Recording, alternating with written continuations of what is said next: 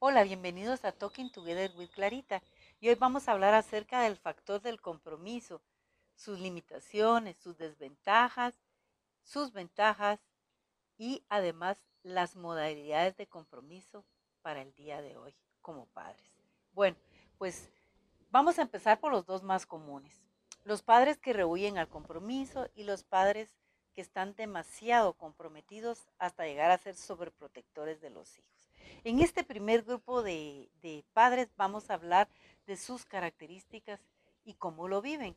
Los padres que no desean comprometerse o que están cansados de los 365 días de trabajo como padres, viviendo ese rol continuo que los va a llevar a estar eh, en unión o en acción directa con sus hijos durante 5, 10, 15, 20 y hasta 25 años, sabiendo estar para acompañar en la juventud, vamos a ver que estos padres que rehuyen al compromiso van a ser padres muy permisivos o padres desinteresados de esas iniciativas propias de sus hijos. No van a querer en realidad el verse involucrados, tienden a, de alguna manera, siempre a decir, eh, a buscar excusas, excusas para no hacer, dejar de hacer o hacer cuando les conviene. No aceptan que sus hijos tengan procesos de mejora porque eso implica que se tienen que involucrar que tienen que estar comprometidos. Y de alguna manera el mensaje que reciben los hijos, no importando la edad, es de poca importancia para la vida de sus padres.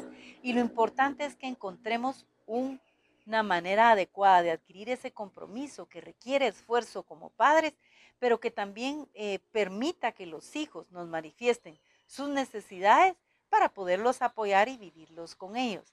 Generalmente esas iniciativas son iniciativas de vida, simples y sencillas, que a lo largo de cada año es como cuando iniciamos un año escolar. Eso es una nueva iniciativa, un proyecto en el cual se requiere compromiso de los planes de mejora que nos han informado en el colegio. Cuando nosotros a esos planes de mejora no asumimos a comprometernos, lo que estamos diciendo es no queremos más trabajo, no queremos asumir esa responsabilidad no tenemos esa habilidad de respuesta que requiere el rol de ser padres. Es mucho más cómodo pensar en ser amigos y en el peor de los casos cómplices de los hijos.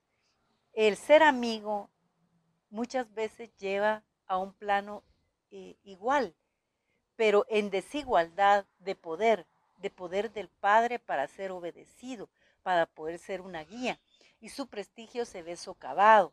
Y cuando somos cómplices empezamos a vivir que uno de los dos padres está jugando en un equipo equivocado o ambos padres juegan en un equipo equivocado, amigos y cómplices, donde perdemos la visión clara de lo que es bueno para nuestros hijos, pero sí sabemos lo que es más cómodo para nosotros. Aquí este grupo de padres. Pasemos al otro grupo de padres, padres extremadamente comprometidos, estructurados, ansiosos y angustiados como producto de ese autocontrol. El hijo casi tiene una percepción que no satisface de manera adecuada a sus padres. Siempre hay un faltante, siempre hay mucho control encima, los papás no saben estar, viven la vida del hijo, hacen las tareas del hijo, van acompañando al hijo, viven los éxitos del hijo, los fracasos los magnifican acompañando al hijo. No hay una habilidad resolutiva de acompañamiento sabiendo estar. El hijo entonces aprende a pensar y a sentir como el papá expresa. Tiene muy poco eh, desarrollado su autogestión. Va a vivir la autogestión de los padres y va a ser un hijo con una toma de decisión desarrollada en forma tardía porque va a decidir lo que los padres desean o creen conveniente para él. Es más, casi no tiene momentos para tener recogimiento personal, factor para el desarrollo espiritual. Y es importante ver que todos necesitamos un tiempo de tipo personal para nuestro recogimiento. En los padres exageradamente eh, comprometidos, vamos a ver una angustia y un sentido de culpabilidad, queriendo siempre buscar un culpable o un disparador directo personal ante algo que el hijo no logra. Y esto puede ser muchas veces ellos mismos en la mayor parte de los casos son ellos mismos.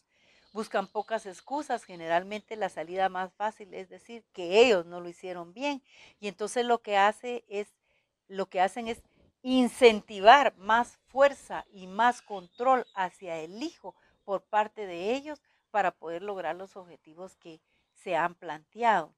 Por lo tanto, ninguno de estos dos modelos es el más adecuado, ¿verdad?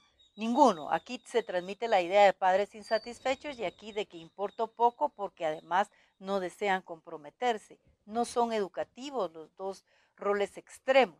Si vamos hacia el centro y los mezclamos de manera adecuada, vamos a ver que se fusionan y vamos a obtener lo mejor de los dos mundos. En algunos momentos hay que saber estar y no participar y en otros momentos comprometernos para el hacer, brindando una respuesta pronta a nuestros hijos. Cuando nosotros no queremos que nuestro hijo haga algo, nos manifestamos un poco hacia atrás de la línea o indiferentes o sin brindar recursos. Nuestro hijo lo va a entender hasta sin muchas palabras. Y cuando nosotros queramos incentivar el hacer, el, llevar a cabo una iniciativa o un proyecto, nuestra verbalidad le va a decir que estamos comprometidos con él. Esta es una manera saludable de hacer esa mezcla de los dos roles para que nuestros hijos puedan sentir en ocasiones que nuestros padres saben estar a distancia, que nos dejan sentir, que nos dejan pensar. Y en los momentos donde nosotros necesitamos apoyo, decisión, esfuerzo, saber cómo hacerlo, herramientas y tácticas, ellos no las brindan para poder seguir adelante. La vida es un emprendimiento continuo. Hay que saber emprender en los hijos e invertir en nosotros mismos como padres para poder ser los mejores tutores de nuestros hijos, los que tienen casa, sus figuras prioritarias que son ambos padres. Bienvenidos a mi programa, nos vemos en una siguiente ocasión.